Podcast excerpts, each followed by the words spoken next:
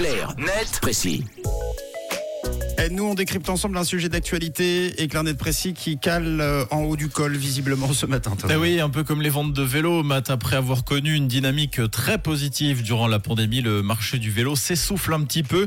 Pourtant, les chiffres ont connu une envolée impressionnante en 2020. Près de 500 000 vélos ont été vendus en Suisse. C'est 15% de plus qu'en 2019. Les deux roues ont eu particulièrement la cote durant la crise sanitaire. D'abord parce qu'ils ont permis à beaucoup de gens de s'évader, de faire du sport et surtout de ne pas emprunter les transports en commun à un moment où la circulation du virus était importante et notamment dans les espaces clos comme les bus, les métros ou les trains.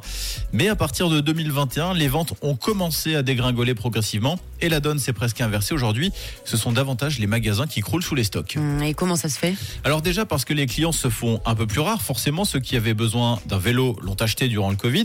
Et vu que c'est un achat relativement coûteux et à moyen long terme, on n'est pas prêt de les revoir sitôt. Ensuite, il y a la question de l'approvisionnement qui a été un peu chamboulé d'abord par la pandémie, ensuite par la guerre en Ukraine. Plusieurs fournisseurs se sont retrouvés bloqués, soit par manque de pièces, soit dans l'incapacité d'expédier leurs produits, soit les deux. Résultat, les commandes ont pris du retard. Bon là, la production, elle a repris depuis, non? Oui, mais du coup, beaucoup de magasins ont reçu leurs commandes en retard. Quand les usines chinoises ont rouvert, le 24 heures cite l'exemple de Joël Velas, patron de Bike Sold à Genève, dont les commandes sont arrivées entre septembre 2022 et janvier 2023. Le timing n'était pas bon, explique le revendeur dans le journal, car les gens achètent des vélos surtout au et en été. Certaines boutiques se retrouvent donc avec des stocks remplis et des caisses vides, entre guillemets. Ça explique aussi les rabais proposés actuellement.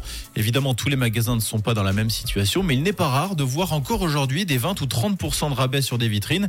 Et ces actions pourraient bien se reproduire ces prochains mois, notamment parce que certains anticipent un retour à la normale pour 2025. Merci Tom, c'était très clair, très net et très précis. Vous retrouvez le rendez-vous en podcast sur rouge.ch en quelques clics. Ce sera en fin d'émission. Parler d'actu, c'est aussi sur rouge.